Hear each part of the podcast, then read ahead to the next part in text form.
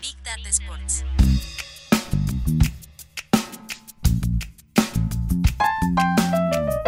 Big Data Sports. Con Marcelo Gantman y Agustín Jiménez. Un podcast de deportes y datos. En este episodio, lecciones de marketing, tecnología y negocios desde la serie de Los Ángeles Lakers. Además, otra serie con Tom Brady y su vida contada por él mismo. Comenzamos.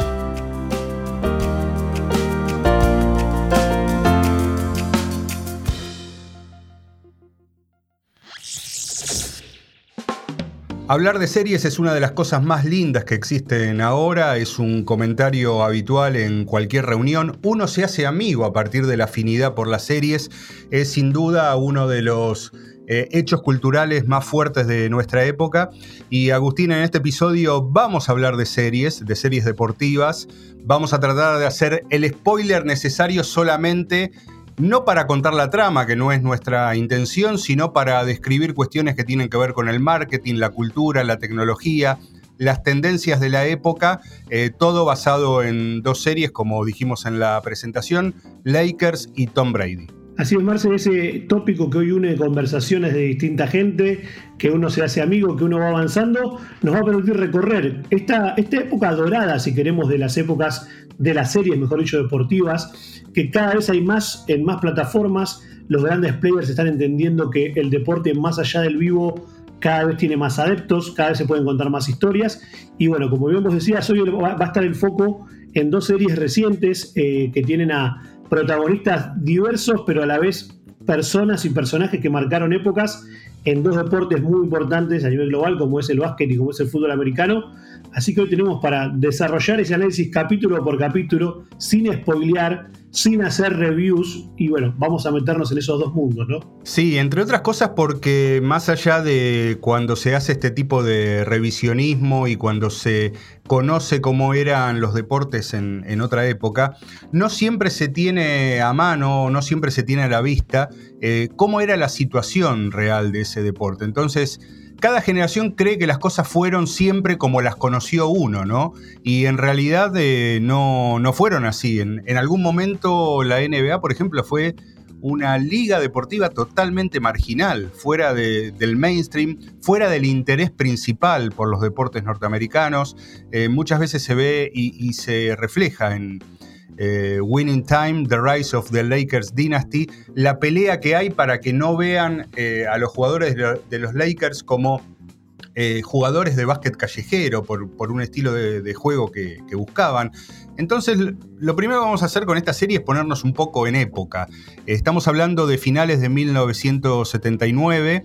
En ese momento, Jerry Bass, que es un tipo que viene de, eh, de haber estudiado química, de hacer negocios de distinta índole, eximio jugador de póker, al mismo tiempo eh, un estratega del Monopoly, el juego de mesa que está en muchas, en muchas casas todavía. Jerry Bass quiere comprar la franquicia de los Lakers. Y cuando la va a comprar a un empresario de medios eh, canadiense que se, llama Cook, lo que le venden son tres activos. Le venden a los Lakers, le venden al equipo de NHL, de hockey sobre hielo, eh, los Kings, y también le venden el Forum de Inglewood, que el Forum es el estadio donde jugaron los Lakers hasta 1999 para luego mudarse al Staples Center, que ya no se llama más así, ahora es el Crypto.com. ¿no? Como para que tengamos una idea, por ejemplo, de entrada, Agus, que no siempre los Lakers jugaron el Staples Center. Y además que no siempre los Lakers fueron la referencia, como decías, Marce, de una liga que en aquel momento no era lo que es hoy en día y que los Lakers con toda su rivalidad y su época dorada la, construyeron, ¿no? Y un poco creo que gran parte de Winning Time tiene que ver justamente con ese cambio de una institución y en un momento donde la liga tambaleaba, como vos contabas, no era la liga más poderosa ni siquiera en Norteamérica, estaba en duda y bueno, esta serie muestra cómo a veces un personaje, un visionario, y obviamente con grandes cosas que van sucediendo, empiezan a cambiar una historia, pero sin ese primer empuje del doctor Jerry Bass, como ese autodefinía, tal vez todo lo que fue sucediendo después no era posible. Por supuesto, cuando Jerry Bass compra estos activos, los compra por 67.5 millones de dólares. Tres activos enormes, ¿no? Una franquicia de NBA, un estadio y un equipo de hockey sobre hielo. Pensemos mm, rápidamente que en estos tiempos donde eh, se está buscando o hay ofertas por quedarse con el Chelsea, con Stamford Bridge, se está hablando de 4 mil millones de dólares. Y la, propia franquicia ahora de los Lakers está valuada en poco más de mil millones de dólares.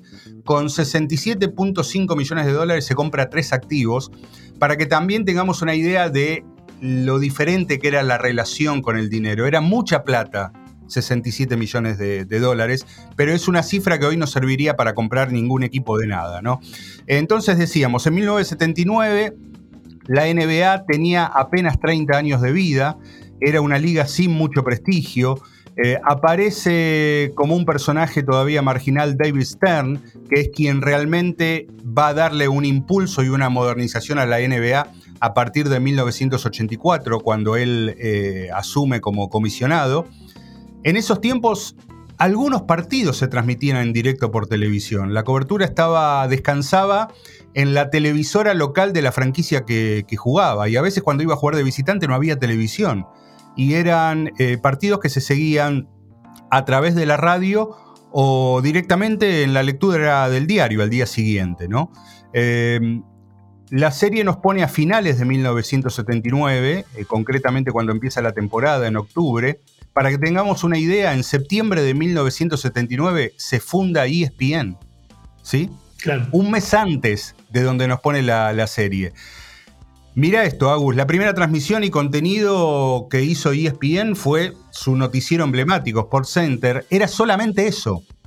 Y vos sabés cuándo recién, eh, que no es mucho tiempo en la época, pero para que tengamos una perspectiva nosotros, ¿Cuándo transmiten el primer partido de básquet? En marzo de 1980. Pero no es un partido de la NBA, sino que es el básquet universitario y en ese marzo de 1980 crean el concepto de March Madness con el básquet de la NCAA. Quiere decir que ESPN primero dio básquet universitario y recién avanzado en los 80 eh, empezó a transmitir a la NBA. Lo cual es increíble porque muestra un poco la época y muestra también cómo a veces se enfocan en Estados Unidos particularmente en mostrar ciertos deportes, porque tanto la NBA como la NFL, como el hockey y en menor medida el béisbol, la parte universitaria tiene un peso local tan grande que a veces, y sobre todo en los inicios, suele ser más grande hasta que la propia competencia profesional, ¿no? Eh, por el seguimiento que tienen los hinchas en las ciudades. Bueno, esto es la prueba de lo que hizo ESPN en aquel momento. Y, Imaginémonos que esto que estamos hablando, Marce, que pasó ya hace bastante tiempo, pero no un siglo atrás, mostraba cómo había mucha prueba y error sobre algún tipo de, lo que eran las transmisiones deportivas, pero también le daba el foco a aquellas cosas que en aquel momento rendían de una manera directa, es decir, ir a lo seguro. No había innovación, no había tantas cámaras, no había tanta tecnología, y el básquet tuvo un arranque, digamos, lento comparado con otros deportes. A una de las cosas que más me llamó la atención de cómo se enfocó justamente Winning Time tiene que ver con cómo justamente se buscó mostrar una historia bastante compleja. No es que se concentró solamente, como tal vez uno podía prever en la previa, en Magic Johnson, ¿sí? Acá creo que una de las cosas, de los grandes aciertos para mí de la serie, es cómo se enfocaron en todos los, los grandes personajes dentro y fuera de la cancha que armaron esta dinastía, ¿no? Totalmente. Y ahora, a partir de este, este estado de situación sobre la época en la que se hizo la serie, vamos a describir algunas cosas que nos interesan a nosotros, que van más allá de la trama en sí, que tiene que ver con, eh, no sé, lecciones, enseñanzas o algunos insights que podemos tener a partir de esto. Como punto número uno, la visión. Jerry Bass es mostrado como un empresario directamente que vive de noche. Es el estilo de vida que le gusta. Es visto como alguien que se quiere dar todos los gustos, eh, pero al mismo tiempo muy representativo de la época y el lugar donde está. Él está en Los Ángeles, ahí está Hollywood. Entonces era un momento de Hollywood de, fiestas, de todo se conversaba tomando whisky, fumando cigarros, con música, con salidas la NBA parecía más metida en los clubes nocturnos que en las oficinas donde se trabaja de 9 a 5. Y siendo un equipo de Los Ángeles, Jerry Bass quiere que la franquicia represente ese estilo de vida y que sea un equipo que dé show, y ahí aparece el concepto de Showtime. Que lo de Showtime tiene que ver con lo que pasaba con el equipo dentro de la cancha, pero también con lo que era la experiencia fuera de la cancha. El Jerry Bass quería que esa experiencia de ir a ver a los Lakers fuera un escape de la realidad, que las dos horas en las que ibas al forum, a ese objeto de deseo donde todo el mundo quisiera estar, vayas con la ilusión de toparte en una primera fila con Jack Nicholson, en una innovación que pone la NBA de los asientos de primera fila. Los primeros que lo hicieron fueron los Lakers. Después lo van a replicar otras franquicias. Y va a aparecer eh, Spike Lee en la primera fila de eh, pegado a la cancha eh, de los New York Knicks. Pero esta innovación la pide Jerry Bass cuando decide armar el espectáculo para los Lakers. Entonces el mensaje era, venía esta especie de club nocturno que va a ser el Forum, donde nos vamos a reunir de una manera exclusiva todos los que formamos parte de ese club, pero al mismo tiempo vas a tener la ilusión de toparte en esta noche con Jack Nicholson, con Ross Stewart, con Diana Ross, con Michael Jackson. Ese era el concepto que quería instalar. A mí lo que me sorprendió es cómo se buscó justamente traer una revolución vinculada a las, experiencias, ¿no? que hoy se habla tanto de la experiencia del fan. Bueno, estas cosas que vos enumerabas, Marce, pensaban justamente en eso, cómo hacer más atractivo un deporte que estaba empezando a, crecer, pero que a nivel convocatoria y a nivel justamente entretenimiento no lo era tal. Entonces, todas estas innovaciones traídas desde afuera de la cancha por todo lo que vos contabas del lifestyle que había en Los Ángeles en aquel momento, empezaron a hacer que muchos más se, interesen por un deporte que estaba empezando a crecer. También subimos el tema de, lo que era en aquel momento las cheerleaders o las porristas, que eran muy clásicas o eran con coreografías muy estándares o casi no había en otros estadios. Y acá, bueno, obviamente en la serie exagerado eh, un poco más, eh, todo lo que tiene que ver con cómo un show de porristas tiene que ser totalmente innovador, atractivo, arriesgado, sexy y poder hacer que el público lo viva desde el arranque y ya después llegue muy motivado al partido. Bueno, toda esa visión, como bien decías, de Bass, es uno de los motores por lo cual empezó a formarse esta dinastía, más allá de lo que pasaba dentro de la cancha, ¿no? También era cómo alrededor generábamos negocio, generábamos atracción y la marca Lakers que deje de ser una marca, digamos, sin prestigio para empezar a hacer algo donde todos quieran ir a vivirlo. Sí, que deje de ser, por un lado, un equipo perdedor, porque venía, este, veníamos o, estaban en esa época bajo el dominio de los Boston Celtics, pero él quiere eh, que lo deportivo lo lleve a otro nivel y que la experiencia de ir al estadio eh, pase a ser algo que todavía persiste en este momento con eh, otros dueños, como por ejemplo Mark Cuban, el dueño de los Dallas Mavericks, todavía tiene, más allá de que es un gran innovador, todavía tiene esa visión de que la ida al estadio tiene que ser como, bueno, te, saco de tu vida cotidiana y venís a, vivir un momento especial. David Stern, eh, que aparece tangencialmente en la serie, va cobrando protagonismo obviamente, pero todavía no es el que está a cargo de la liga, eh, ve Jerry Bass a alguien interesante como para avanzar hacia esa innovación. Pero yo me quedo con la idea de, visión, ¿no? Cómo el deporte necesita tener visionarios eh, con los que no hace falta estar totalmente de acuerdo, pero son, son visionarios que quieren que su obra sea el equipo eh, que dirigen y al que tienen eh, a cargo. Entonces, no sé, se me viene a la mente Florentino Pérez con el Real Madrid, eh, todo lo que son las franquicias de Red Bull en el fútbol, el Paris Saint Germain. A lo mejor eh, cualquiera estará pensando, bueno, pero ahí lo que hay son millonarios. sí, hay millonarios. esa parte no la discutimos y no siempre uno está a favor de los millonarios. De lo que sí estás a favor o podemos estar a favor es de que haya una idea y que haya gente que quiera ir hacia, hacia esa idea. En el plano más, más cercano pienso en, clubes actuales como, como Flamengo, que, saben manejar su grandeza, Universidad Católica en Chile, Independiente del Valle en Ecuador. Son equipos que tienen visiones y gente que está dispuesta a hacer lo que haya que hacer para que se cumpla eh, eso que es mitad visión barra sueño barra misión. Y por el otro lado pienso, eh, se me hace inevitable pensar en, en un club ahora en la Argentina como San Lorenzo, que está totalmente a la deriva, donde quienes lo dirigen lo hacen como un segundo o tercer trabajo, ¿no? Se dedican a otras cosas y en los ratos libres quieren manejar un club. Entonces me parece que ahí queda claro el concepto de lo que hablamos. Totalmente, Marce. Y cómo esas personas, que como bien decís vos, uno puede estar de acuerdo no con sus formas o con su estilo, son los que terminan transformando el deporte, porque son esos visionarios los que apoyados probablemente por, un, por más o menos gente, logran buscar romper ciertas barreras. Sin todos esos casos que vos contabas, el deporte sería bastante lineal, siempre los más poderosos serían los que logren más cosas, y esos cambios culturales, creo yo, no se darían. Esto que vos bien contabas de cómo los Lakers lograron romper un poco la hegemonía de Boston, que era otro tipo de, una ciudad que no tenía el, glamour de Los Ángeles y que la liga no lograba despegar, pasa en muchos deportes, y son aquellos visionarios los que a veces tardan más tiempo, y obviamente sin sus millones no lo podrían hacer probablemente, pero a mí se me viene a la cabeza lo que hemos hablado en alguna temporada anterior de Viega Sports, por ejemplo el Brentford en Inglaterra, un equipo que apostó a la visión de su dueño en el ascenso para con una metodología basada en Big Data lograr el objetivo de llegar a primera, que lo terminaron logrando, y que ahora tendrá otros capítulos, mejores o peores o no, pero lograron eso del legado, ¿no? de marcar algo distinto a la norma y después, obviamente, hay muchos casos que no terminan con finales felices, pero coincido en lo importante de esto. Y, en Winning Time me parece que además del rol fundamental de, contar esta historia, que ya era obviamente rica en sí misma, está muy bien contada. A mí me parece que cuando, cuando uno va a analizar el storytelling o cómo la trama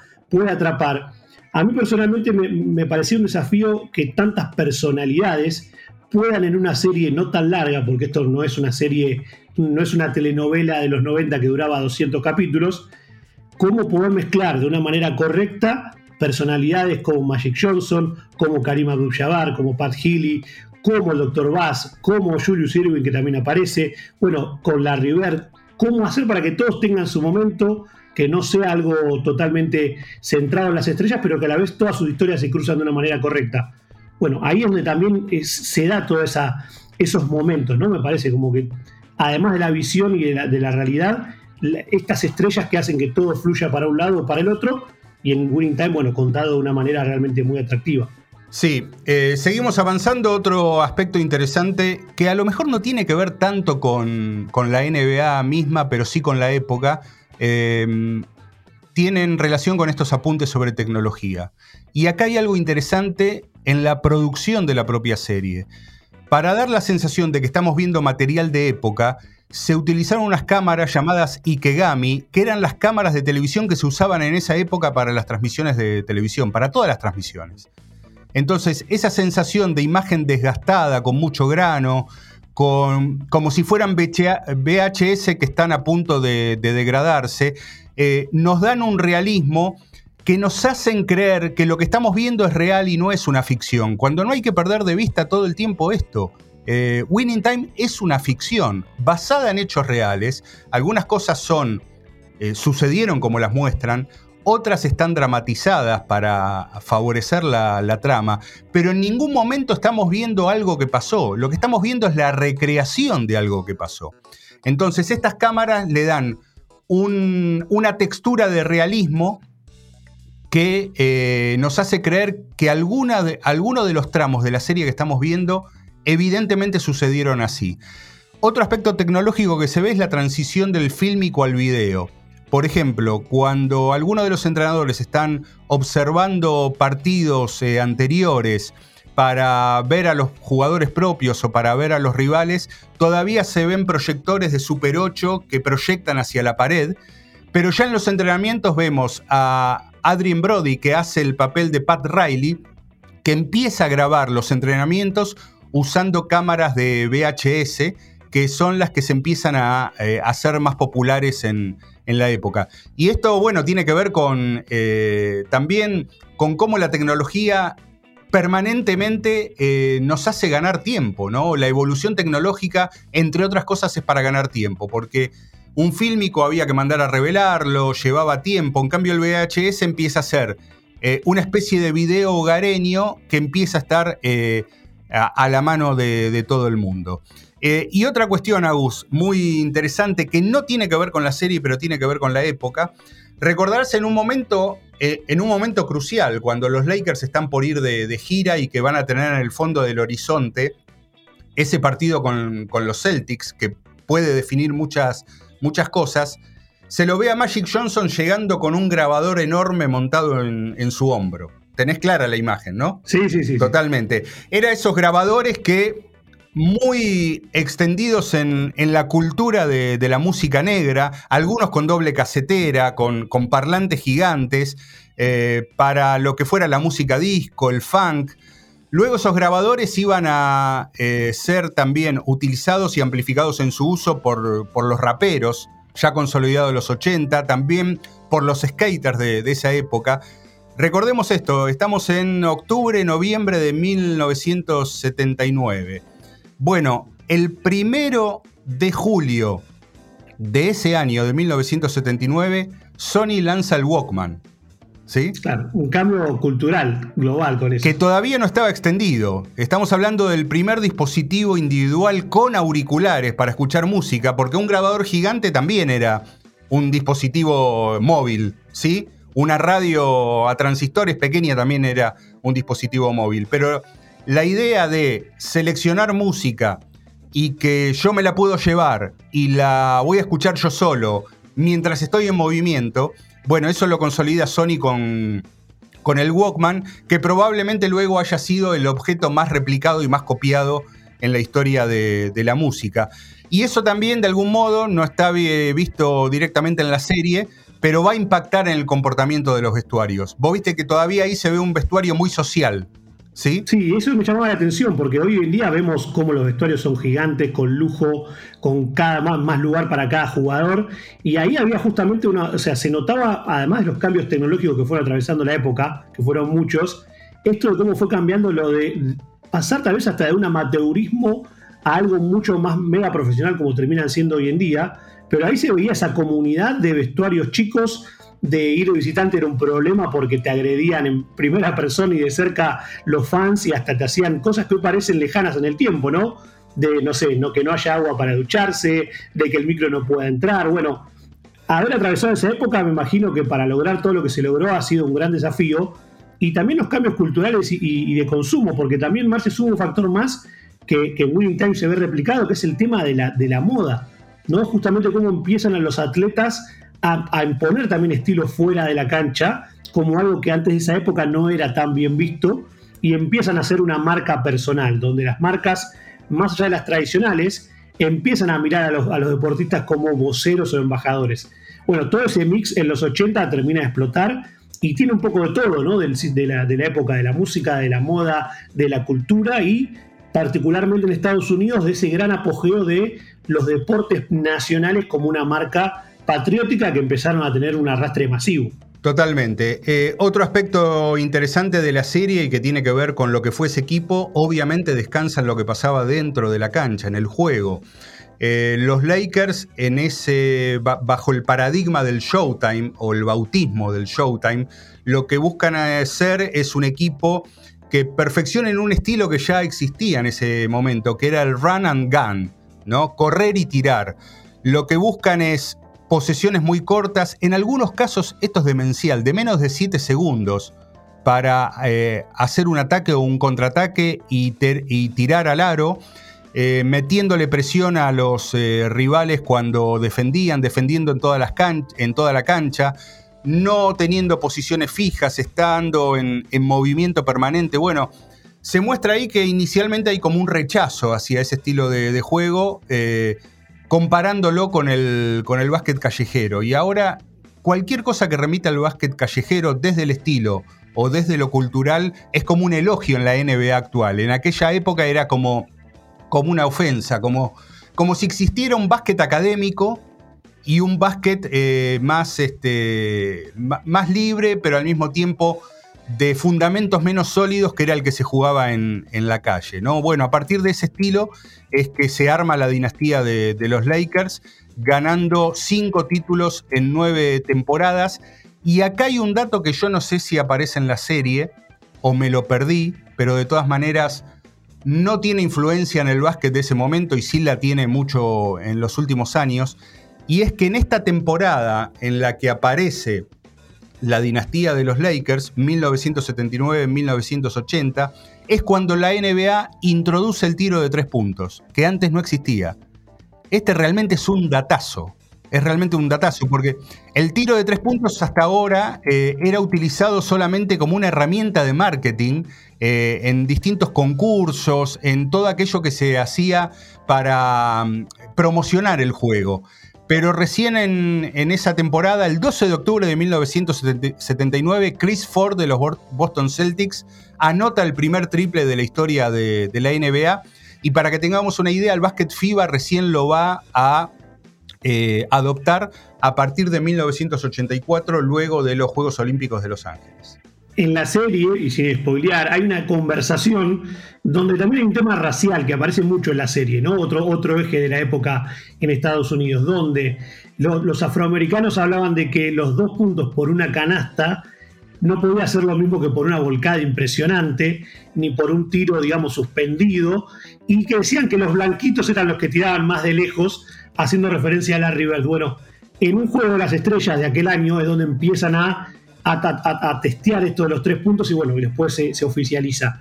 Lo toman de una manera medio lateral, no en la serie, pero lo meten en la conversación bajo el paraguas de lo racial, que era otro componente que nos quedaba por, por poner en esta ensalada mágica que tiene un poco de todo, porque no quiero dejar de sumar lo que fue el tema del marketing, donde se habla y se le dedica capítulos en gran parte a cómo lograr recaudar más en el foro y cómo poder hacerlo a través de usar las instalaciones de una manera moderna, de traer espectáculos, cómo, alquilarlo todas las noches, algo que hoy nos parece eh, muy habitual para lo que son los, los, estadios multiuso. Bueno, todos esos componentes de esa época creo que hacen que, que Winning Time tenga mucho material para enfocar una historia que obviamente es súper atractiva. Sí, el tema del marketing está muy presente, sobre todo cuando explota la figura de Magic Johnson y se le empiezan a acercar las marcas.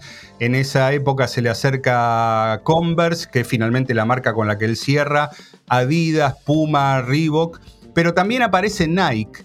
Y acá viene la parte más, más interesante, porque Nike en ese momento es presentada como, como si fuera una startup que recién comenzaba, y va Phil Knight, que es el creador de la compañía, y le ofrece a Magic Johnson un tipo de contrato que, el marketing deportivo incipiente no, no contemplaba en esa época, que era asociar al atleta a la marca, es decir, que no sea solamente que Magic Johnson usa Converse porque somos los mejores, y como este es el mejor calzado, fuimos a buscar al mejor. Lo que le propone es aparecer con su propio nombre en el calzado, algo que después iba a tener mucho éxito con Michael Jordan, con Tiger Woods, con Roger Federer, y asociarlo a la, a la construcción de marca y a la construcción del producto. Y ahí la serie hace un estimado diciendo que por no, aceptar ser accionista de la compañía, Magic Johnson dejó de ganar como 5.200 millones de dólares, porque en ese momento la acción de Nike estaba a 18 centavos de dólar y en la actualidad está como 134. Bueno, finalmente firma por 100 mil dólares con Converse, pidiendo 20 mil dólares más que lo que le pagaban a, a Larry Bird. Y otro elemento de marketing que también aparece es el valor que empiezan a tener las rivalidades como herramienta para atraer a, las audiencias. Obviamente venían desde la universidad enfrentándose, entonces buscar en equipos, en deportes colectivos, una rivalidad individual como la que hicieron Magic y Larry Bird, Magic Johnson y Larry Bird, es ni más ni menos lo que pasaba en otros deportes como el boxeo con Ali Foreman, en el tenis con Borg Connors, Borg Vilas, en el automovilismo con Nicky Lauda y James Hunt, luego también vinieron Navratilova Ebert, eh, Senna Prost, es decir, la rivalidad no solamente como algo que, pasaba eh, dentro de la cancha, sino como herramienta de marketing para hacer crecer un deporte. Totalmente, Marce, porque el foco puesto en las rivalidades, sumado a todos los elementos que contábamos en Estados Unidos y cómo esto empezaba a darle a los que transmitían deportes y a los que vendían deportes los medios, una mayor atención en, los fans o, la, ciudadanía. Acá también logró algo muy particular, porque en Winning Time se enfocan en, hasta de vuelta, todo el tema racial, ¿no?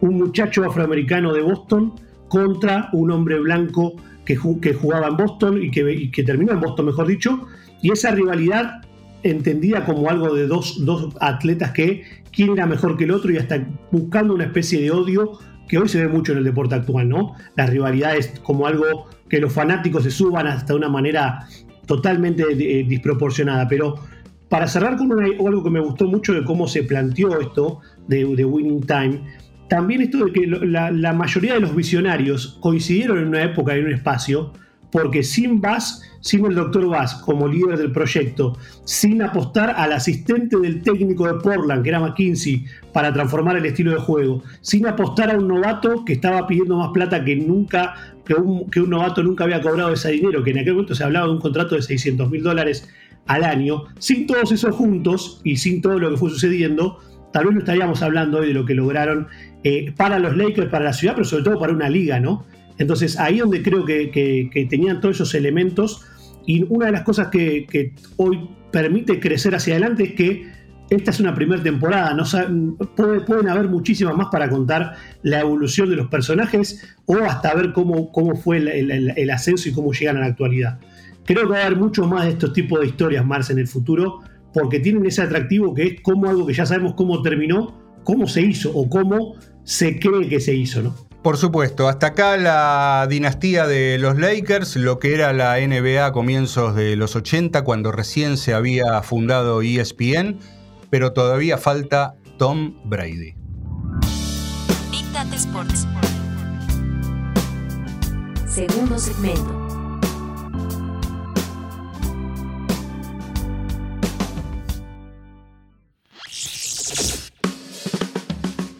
Yéndonos 20 años después de Winning Time de los Lakers de los 80, llega otro momento fundacional en el deporte norteamericano que tiene que ver con el inicio de los 2000. El fútbol americano es un deporte como el básquet o como el hockey que en Estados Unidos tiene gran tradición. La NFL, que es digamos, la profesionalización máxima del fútbol americano, llega a finales de los, de los 60. Antes había otro tipo de competición y va creciendo en relevancia. Ahora, ¿Cómo podemos lograr que un flacucho de Michigan en el año 2000 transforme la historia de un deporte tradicionalmente con otro estilo, con otros jugadores, y logre romper el molde para transformarse en más de 20 años en el jugador más grande de todos los tiempos sin ser ni el estereotipo ni el atleta que podría hacer esa diferencia? Bueno, ese joven es Tom Brady, ¿no? que ha transformado un deporte y tiene algo fundamental que es con amor y odio en partes iguales, ¿no, Marce? Totalmente, sí, es un gran personaje y es un, para mí, este, yo, personalmente tengo que decir que llegué un poco, no tarde a Tom Brady, pero su, historia me empezó a, fascinar, eh, no de entrada, a, ver, por las distancias a veces lógicas que hay con, con respecto a lo que significa el fútbol americano y sobre todo para otras generaciones anteriores. Yo creo que el fútbol americano ahora está mucho más lejos de, nuestro consumo, lo han logrado y, lo van a lograr cada vez más.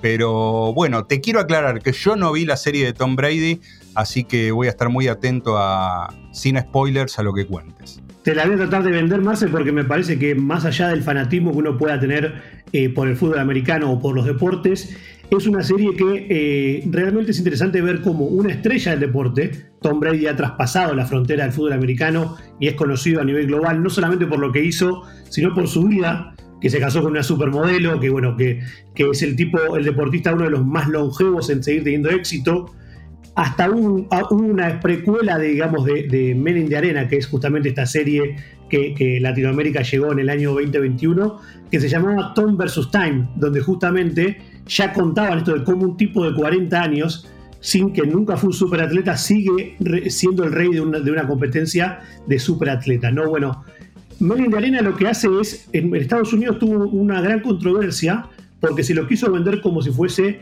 el Last Dance de Michael Jordan, pero del fútbol americano. A nivel relevancia para el deporte, estoy de acuerdo en que, en que Tom Brady logró en el fútbol americano lo que Jordan y otros en el básquet. Ahora, el foco de cómo se dio, digamos, la evolución de Tom Brady, en Estados Unidos el, concepto muchas veces es el underdog, ¿no? Un tipo que uno no da dos pesos, porque esta historia empieza en el año, en el draft del año 2000, con Tom Brady siendo elegido en, la posición 199 del draft. Es decir, ni en las primeras tres rondas, un jugador totalmente fuera de los radares de, los scoutings, fuera de las grandes figuras universitarias, que empezó su carrera encima como cualquier joven, llegando a una institución y siendo suplente como para aprender del quarterback titular de aquel momento, ¿no? Bueno, ahí empieza, ahí hasta ahí no había nada novedoso, no había una historia más, Marce, como algo que empezaba. Sí, eh, estoy, mientras vos contás, estoy tratando de hacer un repaso veloz de, la historia de grandes atletas, celebridades del deporte, y de algún modo a todos se los vio venir, ¿no? Me parece que el caso de Tom Brady eh, de algún modo sale de, esa matriz, ¿no? Eh, cualquier talento de época eh, en deportes colectivos, deportes individuales, dieron señales. Eh, pero bueno, Tom Brady era, era un flacucho del montón y ahora no solamente es este, una de las grandes estrellas de la NFL, del fútbol americano, sino también uno de, los referentes, y lo hemos contado en, el newsletter de Big Data Sports, eh, uno de los referentes de lo que implica ser un atleta empresario en esta época, ¿no? 100%, y además pensemos algo, es, sinónimo de, ganar. O sea, es un tipo. Yo siempre hago cuando cuento esto el paralelismo con el fútbol. ¿Qué pasaría si de repente eh, tuviésemos la posibilidad de escuchar una miniserie, por ejemplo, de Pelé, él siendo joven, no siendo la edad que tiene actualmente, contándote con lujo de detalles en primera persona cada uno de los mundiales que ganó con Brasil? con testimonios de sus principales compañeros, de rivales, de figuras de la época. O sea, sería probablemente para los fanáticos del fútbol global sería un realmente increíble que Messi pueda contarte cada una de las Champions. Bueno, imaginemos que Tom Brady lo logró hacer y logró él solo transformar una carrera que no parecía tener mucha, mucha vida en la carrera del, atleta más grande de ese deporte y que hoy en día sigue vigente. O sea, no quiero spoilear la realidad, pero en el año 2022 Tom Brady, con 43 años, anunció durante una semana su retiro y se arrepintió. Como dijo, no, al final no estoy tan mal, creo que puedo jugar un poco más.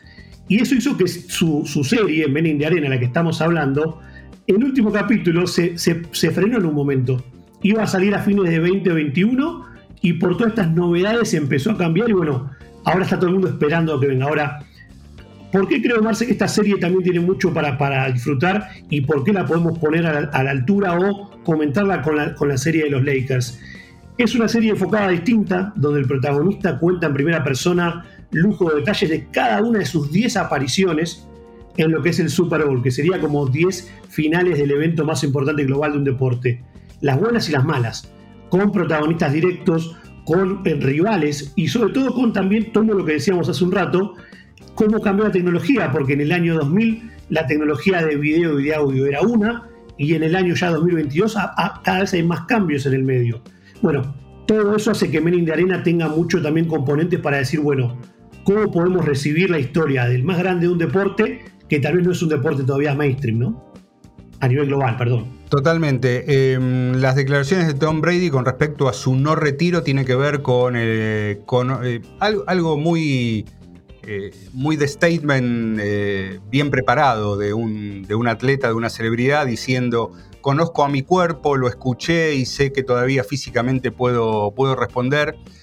Hay muchos, me incluyo, que construimos en nuestra imaginación eh, como revelador ese diálogo que tuvieron Tom Brady y Cristiano Ronaldo cuando Tom Brady lo, fue a ver en uno de los partidos del Manchester United y después tuvieron una, una conversación dentro del campo de juego.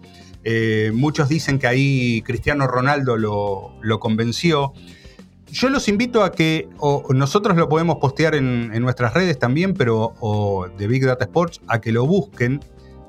El video muy corto de esa conversación, porque ahí se dio algo que a mí me fascinó y que tiene que ver con lo que significa eh, cuando dos celebridades, dos grandes estrellas del deporte, eh, se, encuentran, sobre todo públicamente, pero vos decís, bueno, siempre lo pensamos, acá quién es más grande que quién. Tom Brady y Cristiano Ronaldo. Y en esa conversación, Agus, se dio una cosa que a mí me llamó mucho la atención y es la postura que tenía Cristiano Ronaldo cuando estaba eh, parado frente a Tom Brady. Tom Brady, durante toda esa conversación de uno, al menos en el video, de no más de 30, 35 segundos, aparece parado eh, como una especie de Superman, eh, siempre con la misma postura, no cambia de posición. Y Cristiano Ronaldo, vos lo ves que está como más inquieto, mueve los brazos, adopta por momentos las posturas que tiene Tom Brady. En ese video te da la sensación de que el propio Cristiano Ronaldo se pone por debajo de Tom Brady, ¿no? Hay una, hay una especialista en comunicación no verbal que se llama Amy Cady, que dice, hay una charla TED muy famosa, de, que ya tiene 10 años, que cuando nosotros nos sentimos intimidados por alguien o nos creemos menos que el otro y estamos conversando, terminamos adoptando la postura que tiene el otro, ¿no? Como que nos ponemos por debajo.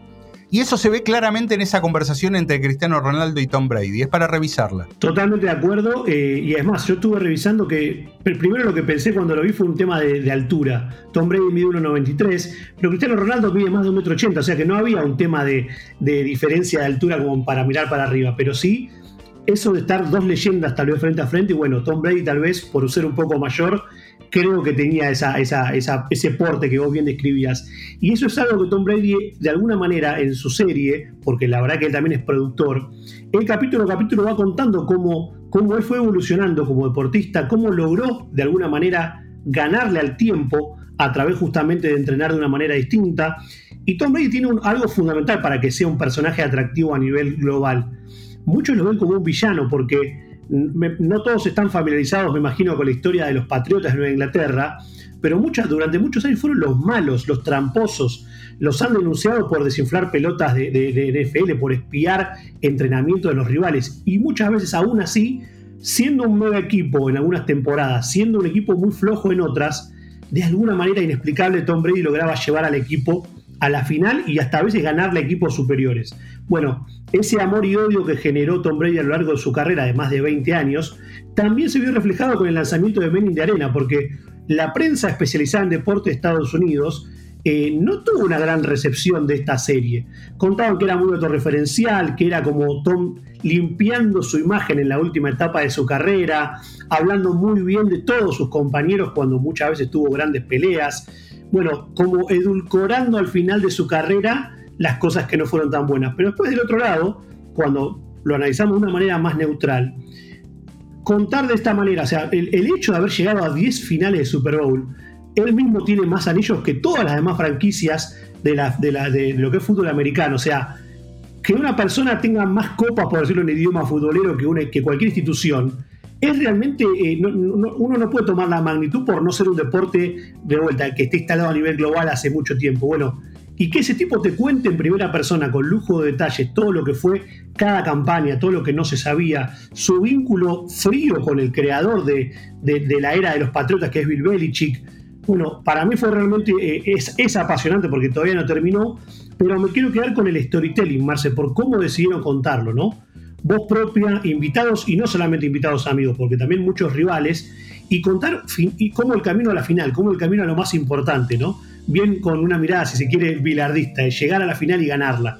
Bueno, eso es lo que hace que Menin de Arena, obviamente para los fanáticos mucho más, pero creo que para la gente que le gusta el deporte, tiene una línea de tiempo muy atractiva para ir consumiéndolo, ¿no? Eh, Agus, brevemente, ¿qué hay del Tom Brady, lo que decíamos antes, empresario? Él está muy involucrado ahora con bueno, una compañía que se llama Autograph de NFTs, eh, haciendo acuerdos con Tiger Woods, Shane Harden, Tony Hawk. Eh, manejan un nivel de, oferta y de dinero enorme. No sé si en la serie hay algo de ese perfil de Brady. Sí, y él mismo lo recalca, creo que con, gran acierto, en varios pasajes, cuando él, él, empieza a jugar cuando tiene menos de 20 años y actual 22 años después sigue jugando, pero él en los últimos 10 años empezó a invertir justamente en marcas, en marcas propias, en acuerdos. Y él cuenta que él empieza a los 30 años, cuando tuvo una lesión ligamentaria fuerte que se perdió una temporada entera, empezó a pensar en qué hay después de la carrera del fútbol americano, ¿no? Porque decía, bueno, yo me retiraré en una edad y ¿qué hago después? Por más que dinero no le iba a faltar. Bueno, esa ambición que él persigue también la puso en el mundo empresarial y desde los 30 años a los 43 actuales, en los últimos 13, empezó a invertir primero en marcas tradicionales, en acciones, empezó luego a, formar algunas compañías propias vinculadas cuestiones locales en, lo que tenía que ver con alimentación, con indumentaria, y con el paso del tiempo empezó a invertir en tecnología, en meterse en alianzas, y hoy es uno de esos que siempre destacamos, atletas empresarios, porque hoy no solamente tiene, tiene dinero invertido en productoras, en NFTs, en tecnología, sino también en real estate, también en gastronomía. Bueno, es una personalidad que, de alguna manera él lo dice en la serie, en un capítulo, cuando estaba lesionado y tenía mucho tiempo libre, decir, bueno, yo le estoy dedicando 30 años de mi vida a mí, a mi persona en el deporte, para ser el mejor. Cuando termino, ¿cómo hago para ser mejor para mi familia y también cómo hago para no aburrirme? O sea, no es solamente un tema de dinero, es cómo seguir estando motivado para hacer cosas nuevas cuando termine su etapa, que me imagino lo difícil que debe ser para alguien que es el más grande de la historia de un deporte, retirarse, ¿no? ¿Cómo hago, qué hago después? Bueno, él cuenta un poco todo lo que, lo que estuvo pensando y bueno, él, para cerrar un poquito esta idea y dejar como latente la idea para que la gente lo pueda ver, él tiene también muchos asesores eh, de distintos focos espirituales o empresariales que terminan siendo su mesa chica y es que muchas veces la NFL lo ha, criticado por esto, ¿no? por creerle más a su propio entrenador que a toda la liga o, invertir a través de un visionario cuando tendría que ir por otro lado. Bueno, eso hace que el personaje tenga, tenga una historia más que atractiva para contar y bueno, sí, cómo se ha desarrollado mucho más que un simple jugador de fútbol americano. ¿no? Bien, hablamos hoy de los Lakers, de la NBA, de la NFL con Tom Brady y el datazo tiene que ver, como no podía ser de otra manera, con anillos, pero con un anillo muy particular. Eh, estamos hablando de Oura, Oura Rings, eh, una compañía de la cual en el episodio que lanzamos el 21 de marzo hablamos sobre el furor de los wearables y cómo están cambiando el mercado. Bueno, Oura Rings, el anillo que usa Manu Ginobili para su bienestar, para medir su calidad de sueño, acaba de pasar el millón de unidades vendidas y hoy es una compañía que vale 2.500 millones de dólares. Esa fue la última evaluación a partir de conocerse este número de ventas, de las inversiones que ha recibido. Volvamos un poco hacia atrás. Antes hablábamos de los Lakers una franquicia comprada en 67 millones de dólares, que hoy vale poco más de mil millones de dólares. Bueno, una compañía tecnológica que tiene que ver con un producto muy específico está valuada en 2.500 millones de dólares. Si esto no es un datazo, ¿qué lo es? Big Data Sports. Un podcast de deportes y datos. Gracias por conectar. Hasta el próximo episodio.